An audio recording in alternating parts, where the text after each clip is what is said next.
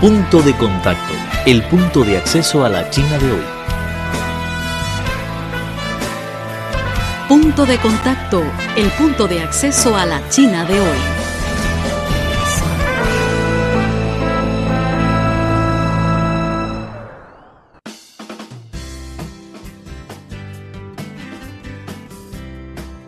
Hola, ¿qué tal amigos? Muy bienvenido una vez más a su programa Punto de Contacto el mundo de acceso a la China de hoy.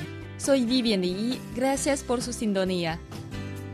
En los últimos 40 años, desde el establecimiento de relaciones diplomáticas entre China y la Unión Europea, el acercamiento entre ambas partes ha permitido un intercambio frecuente en muchos sectores como la política, la economía, el comercio o la cultura. Es una relación profunda, madura y muy extensa Carmen Cano, ministra consejera y subjefa de la delegación de la Unión Europea en China, es la protagonista de nuestro programa de hoy. La señora ministra consejera Carmen compartió con nosotros los logros obtenidos en estos años y pronosticó buenas perspectivas para la futura cooperación entre Europa y el gigante asiático. A continuación nos acercaremos a la delegación de la Unión Europea en Beijing. No se vayan amigos, volveremos muy pronto. El punto de acceso a la China de hoy. Conoce las tendencias sociales, analizadas desde una óptica plural tanto de chinos como de extranjeros.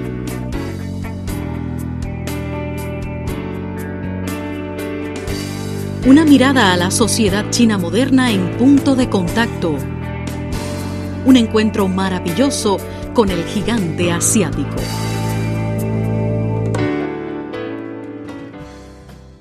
Ante todo, muchas gracias por concedernos esta entrevista. Buenos días, señora ministra consejera. Este año sabemos que se cubre el cuadragésimo aniversario del establecimiento de las relaciones diplomáticas entre China y la Unión Europea. Sin duda es un hito importante tanto para los 28 miembros, países miembros de la Unión Europea como para China. ¿Cómo evalúa usted estas, los mayores logros durante este periodo? Bueno, primero, mm, bienvenidos a la delegación de la Unión Europea. Creo que es un placer para nosotros recibirles hoy aquí. Em, gracias también por su interés en la celebración que para nosotros es tan importante este año, pues como ha dicho, celebramos el 40 aniversario del establecimiento de relaciones diplomáticas entre la Unión Europea y China. Hace 40 años, el comisario Somes y el entonces primer ministro chino Zhou Enlai acordaron el establecimiento de relaciones diplomáticas entre la Unión Europea y China. En esos momentos, hace 40 años, el mundo era muy diferente. La Unión Europea era muy distinta, como también eh, China era un país eh, muy distinto al que es ahora. La Unión Europea hace 40 eh, años se llamaba la Comisión Económica Europea, la Comunidad Económica Europea, estaba compuesta por nueve Estados miembros y era una unión más bien económica y comercial. Hoy, 40 años eh, más tarde, somos la Unión Europea, como usted ha dicho, formada por 28 Estados miembros y es no solamente una unión económica y comercial, pero sobre todo es una unión política. China hace 40 años eh, salía del terrible periodo de la revolución cultural. Nadie podía imaginarse en ese momento el increíble desarrollo económico que China iba a tener en los próximos años gracias al periodo de reformas y, de apertura. Empezamos teniendo entre la Unión Europea y China una relación básicamente comercial y económica que ha crecido mucho en estos 40 años, de manera que hoy en día nuestra relación es profunda, es una relación muy amplia en la que hablamos de temas relacionados, por ejemplo, con la seguridad y la defensa, en la que hablamos sobre cómo confrontar desafíos globales como el cambio climático, pero también cómo resolver conflictos internacionales, porque hoy en día no hay eh, ningún conflicto internacional que pueda resolverse si la Unión Europea y China eh, no están allí para eh, buscar soluciones y trabajar conjuntamente. Entonces creo que en estos 40 años hemos realizado eh, logros muy importantes. 40 eh, años en una relación, evidentemente, es ya una relación madura. en la que también eh, podemos hablar de los temas en los que no estamos de acuerdo, porque hay temas en los que los vemos de manera distinta, como puede ser el caso de los derechos humanos, que para la Unión Europea la protección y el respeto a los derechos humanos es un elemento base para el desarrollo de una sociedad moderna, pero incluso en estos temas desarrollamos un diálogo que permite poco a poco ir acercando las, las diferencias. Otro logro importante estos años es el acercamiento de nuestras sociedades, una mayor interdependencia mm, entre la Unión Europea y China. Pero yo creo que más de, en lugar de hablar quizá de, logros pasados y felicitarnos de lo bien que, lo hemos hecho y realmente hemos conseguido mucho juntos, creo que lo que hay que hacer en este año de celebraciones es mirar hacia el futuro y ver eh, cuáles son las posibilidades, y tenemos muchas, para eh, reforzar esta relación, para hacerla todavía más amplia y hacer de la relación entre la Unión Europea y China un elemento clave, un elemento fundamental en el siglo XXI. Sí, como usted ha mencionado un poco antes, los lazos entre China y la Unión Europea se estrechan cada día más. Entonces, actualmente la Unión Europea ya es el primer socio comercial para China. Y mientras que el Asia, país asiático es el segundo socio comercial para la Unión Europea, podemos decir que las dos partes se apoyan mutuamente en muchos aspectos. Entonces, a su juicio, ¿qué papel juegan los estrechos vínculos económicos y comerciales en la cooperación para el futuro entre las dos partes? Creo que tenemos una relación en la que cada vez hay una mayor interdependencia. Empezó siendo una relación económica y comercial, como hemos dicho anteriormente, pero desde el comienzo de la relación hasta ahora, estos intercambios eh, son, diría, bueno, se han quintuplicado, mm, son mucho, mucho mayores de lo que empezaron siendo al principio. Eh, hoy en día, el volumen comercial que intercambiamos eh, diariamente es de 1.200.000 millones de euros, lo que supone aproximadamente eh, 500.000 millones de euros anuales, lo cual evidentemente es, una, es una relación eh, muy grande y que genera cada vez mayor interdependencia. Eso no quiere decir que podamos estar complacientes y satisfechos. Todavía hay mucho que trabajar. Estamos, por ejemplo, eh, trabajando en las negociaciones de un acuerdo eh, de inversiones que generaría todavía más crecimiento eh, en, ambos, en ambos sentidos. estaríamos dispuestos también a que hubiera mayor participación europea en el sector servicios, por ejemplo, cuando China poco a poco, en el contexto de sus reformas, vaya abriendo este, este sector. Cuando se ve mm, el porcentaje que las relaciones con Europa tienen en el crecimiento del Producto Interior Bruto chino y viceversa, vemos eh, que eh, las relaciones con Europa, con la Unión Europea, suponen un 6% del Producto Interior Bruto chino y en sentido contrario eh, sería un 3% el porcentaje que las relaciones económicas con China suponen en el crecimiento del Producto Interior Bruto europeo. Yo diría que solo el comienzo. Podemos hacer, hacer mucho más y por eso estamos trabajando no solamente en la negociación de este acuerdo de inversiones, pero también en, cómo apoyarnos mutuamente eh, para ayudarnos también a resolver los eh, desafíos que cada uno de nosotros tenemos, tanto la Unión Europea como China, y vemos que hay eh, muchos puntos, muchos intereses comunes donde esta interrelación es todavía más fuerte. Por ejemplo, estamos desarrollando un proyecto sobre urbanización, cómo la Unión Europea puede contribuir a que el desarrollo de las ciudades en China se haga de manera en que se respete el medio ambiente y en el que se tenga en cuenta eh, las personas que viven en esas ciudades y cuáles son sus necesidades. Como ya he mencionado anteriormente, eh, es necesario que la Unión Europea y China se coordinen para resolver también eh, asuntos, crisis eh, globales. Podría darle como ejemplo las recientes negociaciones sobre Irán o la evacuación de los nacionales en Yemen o la coordinación que existe en Atalanta para lucha contra la piratería en Somalia. Entonces son claros ejemplos de cómo nuestra relación ya no es puramente económica y comercial, por importante, y es muy importante que este sector sea, pero cómo se ha abierto eh, a otros muchos ámbitos y cómo además genera estabilidad, genera seguridad internacional y genera también crecimiento, no solo en la Unión Europea y en China, sino también en terceros países. Sí, desde el año 2013, China y la Unión Europea pusieron en marcha la iniciativa estratégica para la cooperación entre China y Unión Europea para 2020.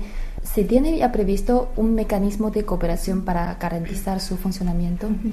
Sí, es la agenda, lo que nosotros llamamos la Agenda de Cooperación Estratégica 2020 ah. y que define eh, cuáles son las prioridades eh, de la relación hasta 2020, en qué nos deberíamos centrar más y tanto también aspectos concretos sobre cómo desarrollar esta relación hasta el, con el horizonte de, de, 2000, de 2020.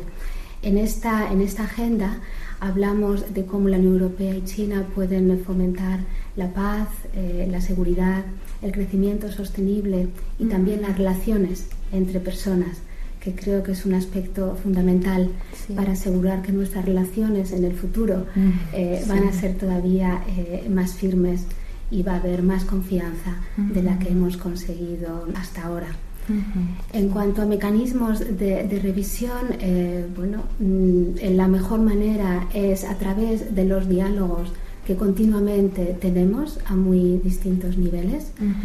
Eh, más recientemente, la semana pasada, como usted sabe, vino a Pekín la alta representante, eh, Federica Mogherini, eh, para el diálogo estratégico y fue una buena ocasión para ver cómo mm, vamos mejorando y fomentando la coordinación necesaria en aspectos importantes de política internacional y también en aspectos globales como puede ser el, medio ambiente. Estamos también eh, pensando cuál podría ser un mecanismo ad hoc para reflexionar y ver cómo se está realizando la puesta en práctica de esta Agenda 2020, pero evidentemente la cumbre entre la Unión Europea y China, que esperamos tenga lugar antes del verano, es la mejor ocasión para, para revisar cómo eh, en estos últimos años, desde que se adoptó, la Unión Europea y China han hecho considerables esfuerzos para la puesta en práctica eh, de todas estas eh, prioridades y proyectos concretos. Hablando de la cooperación financiera, ya vemos que muchos países europeos ya se han convertido en los miembros fundadores del Banco Asiático de Inversión en Infraestructura. Entonces me gustaría saber ¿Por qué a los países europeos les interesa dicho banco? ¿Qué influencia juega este banco en el intercambio entre Asia y Europa, según usted? Eh, supongo que coincidirá conmigo en, la necesidad eh, que existe en Asia, una necesidad creciente para el desarrollo de infraestructuras. Eh, si me pregunta si es posible responder a esta creciente necesidad con las instituciones existentes, Evidentemente la respuesta es, no. Y es por eso por lo que esta eh, nueva iniciativa ha traído el interés de la Unión Europea, porque pensamos eh, que este banco no entra en competencia con las instituciones existentes, sino que es algo que complementa esas instituciones y que responde a una necesidad evidente.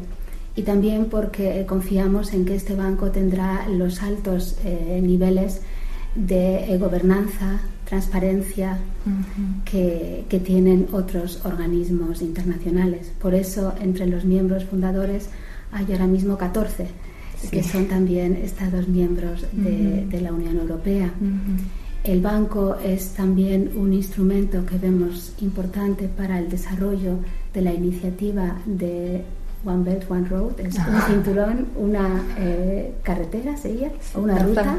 Sí. Eh, y eh, por nuestra parte estamos también desarrollando, porque en Europa también hay necesidad para el desarrollo de infraestructuras, y estamos em, elaborando también mecanismos, instrumentos que permitan responder a esta necesidad de infraestructuras en Europa y de inversiones en Europa y de creación de empleo y de, y de crecimiento y este es el Fondo, el Fondo Europeo de Inversiones en Infraestructuras, que también eh, se, está, se está elaborando en estos, en estos momentos. En cuanto a las medidas concretas para conectar China con el resto del mundo, hay que destacar una iniciativa que se llama la Franja Económica de la Ruta de la Seda y la Ruta de la Seda Marítima del siglo XXI. ¿Cómo ve usted este, esta iniciativa? ¿Cómo, ¿Cómo, lo evalúa? Creo que en un mundo globalizado como en el que vivimos ahora, con los desafíos que presenta para todos, conectividad es algo muy importante porque permite eh, que regiones que se habían quedado al margen de las, de las rutas comerciales se incorporen a, este, a estas rutas, con lo que evidentemente es beneficioso para el crecimiento y el desarrollo de sus sociedades. Promueve también eh, la estabilidad de las regiones por las, que, por las que estas rutas van a pasar. Y es un elemento muy importante para promover los intercambios entre nuestras sociedades, que como ya he dicho anteriormente son fundamentales cuando pensamos en el desarrollo futuro de, nuestras eh, relaciones. Entonces, por eso consideramos que iniciativas que vayan en este sentido son, son importantes. Y es por eso también por lo que hemos propuesto a nuestros eh, colegas eh, chinos el iniciar una plataforma de conectividad en la que podamos ver las prioridades eh, chinas en este sentido, las prioridades que tiene la Unión Europea y usar eh, de manera coordinada los distintos elementos, los distintos instrumentos que tanto China y la Unión Europea tienen en este sentido. Sin duda, existe gran potencial de cooperación entre China y la Unión Europea, pero frente a la lenta recuperación económica mundial, creo que todavía hay mucho por hacer entonces, tanto para China como los países europeos, ¿qué medidas que se pueden tomar para enfrentar conjuntamente a los desafíos mundiales para el futuro? Por lo que se refiere a, la recuperación económica, creo que nuestros intercambios económicos, comerciales, las negociaciones de un acuerdo de inversiones, la progresiva apertura que las reformas anunciadas por el gobierno chino eh, van a, producir es la mejor manera de promover el crecimiento, de promover el desarrollo económico tanto en China como en la Unión Europea. Pero tanto China como la Unión Europea somos actores no solamente económicos, sino también políticos eh, eh, globales. Y creo que tenemos que cooperar más para que este, este crecimiento que estamos promoviendo en nuestras eh, sociedades y en nuestras economías a través de muchas iniciativas, he mencionado dos, pero hay muchas más, puedan generar también crecimiento, paz y estabilidad en otros, en otros continentes. Y creo que por eso tanto el diálogo, la coordinación eh, para mm, afrontar eh, crisis internacionales graves, como para afrontar la desaceleración económica que, por ejemplo, China está viviendo, o fomentar la recuperación económica de Europa, en la que ya nos estamos recuperando de la crisis. Yo creo que allí la relación entre la Unión Europea y China es un elemento eh, fundamental.